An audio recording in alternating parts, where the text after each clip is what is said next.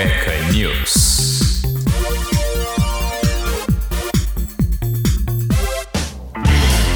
Sejam bem-vindos ao Cueca News, seu jornal de formato podcast de toda, repetindo toda sexta-feira com as notícias mais importantes e curiosas da semana que passou, para você seguir aí muito bem informado para a próxima semana.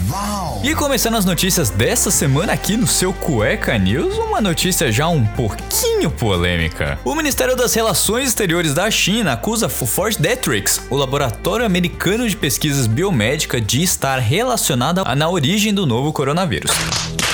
Na sexta-feira passada, o país asiático pediu a abertura de uma investigação internacional. A declaração vem como resposta a Joe Biden, que pediu apuração sobre os primeiros casos de coronavírus na China. Detrix é um laboratório de ponta que fica no estado de Maryland e onde o exército dos Estados Unidos desenvolve toxinas e antitoxinas, sistemas de defesa para pragas e doenças. Em agosto de 2019, o laboratório recebeu uma ordem do Centro de Controle de Prevenção de Doenças certo. para encerrar as operações e pesquisas com vírus e bactérias perigosos por questão de segurança. A Agência Nacional de Energia Elétrica, a ANEL, anunciou na sexta-feira que vai acionar a Bandeira Vermelha 2, que encarece a conta de luz em junho. A Bandeira Vermelha 2 é a mais cara das tarifas extras e representa uma cobrança adicional de R$ 6,24 para cada 100 kWh consumidos. A mudança vem em um momento que os principais reservatórios de água do país estão no nível crítico devido à falta de chuvas.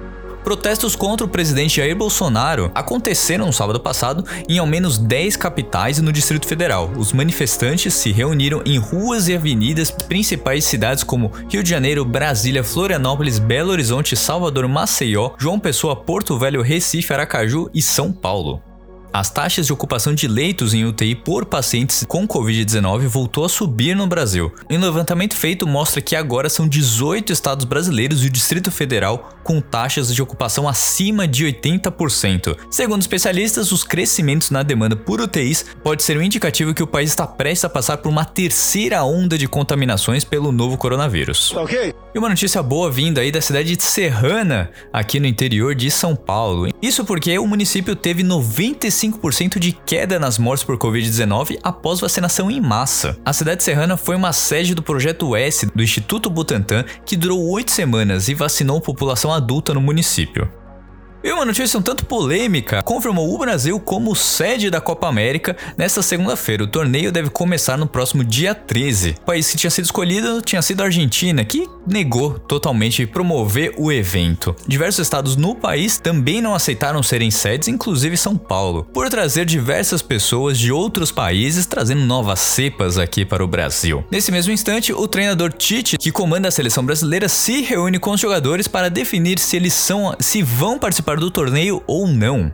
O aquecimento global causa 37% das mortes por calor no mundo, aponta estudo. De todas as mortes ocorridas entre 1991 e 2018 em consequência do calor, 37% não foram sazonalidades ou ocorrências naturais, mas sim pelo chamado aquecimento global, em outras palavras, a culpa própria da ação humana. Os resultados são provenientes do maior estudo do tipo já realizado, a partir dos dados de óbitos de 732 cidades e de 43 países ao redor do globo. No Brasil, as mudanças climáticas correspondem a 1% das mortes naturais associadas ao tempo quente, segundo o pesquisador brasileiro Paulo Saldiva, que participou do levantamento. E uma notícia para quem estava se segurando para tomar a vacina, não querendo que fosse a Coronavac, por ela não ser reconhecida na Europa e nos Estados Unidos, a OMS aprovou nesta terça-feira o uso emergencial da vacina Coronavac, desenvolvida pela empresa chinesa Sinovac BioNTech. O imunizante contra a Covid-19 tem sido amplamente utilizado no Brasil, produzido pelo Instituto Butantan em parceria com o laboratório chinês. Com a aprovação emergencial da OMS, a Coronavac pode passar a ser comprada e incorporada ao consórcio COVAX Facility para distribuição em escala global. A autorização também abre os questionamentos se brasileiros imunizados com a Coronavac passariam a ser aceitos em locais adeptos do passaporte da vacina.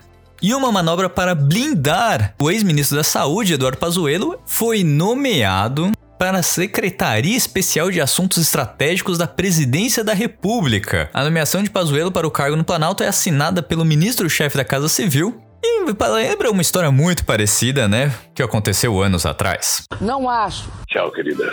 O Reino Unido não registra mortes por Covid-19 pela primeira vez desde março de 2020. O fato aconteceu nessa terça-feira e a última vez que isso aconteceu foi antes do país entrar no seu primeiro lockdown no início da pandemia. No entanto, a ausência de mortes também pode ter relação com um feriado nacional na segunda-feira, dia 31, fator que no passado gerou distorção nos dados. Os dados do governo britânico informaram que houve 3.165 novos casos da doença nas últimas 24 horas, número praticamente estável em relação ao dia anterior a mais uma das notícias que se, se, se pegar, pegou, né? Que as notícias mais malucas que aparecem. Um trabalhador de casa demanda alguns requisitos, né? Dentre eles o silêncio e a tranquilidade. E foi esse o motivo uma briga judicial entre vizinhos aqui em São Paulo. Incomodada com o som alto do morador ao lado, uma mulher buscou a justiça e ganhou a causa. Com isso, o vizinho foi proibido de fazer barulho durante o período de trabalho dela. Registro como oportuno que a medida é excepcional e encontra amparo na proteção ao trabalho e ao sossego, escreveu o juiz Vinícius Nossetti Camparelli, do Juizado Especial Civil de Birigui, na sua decisão.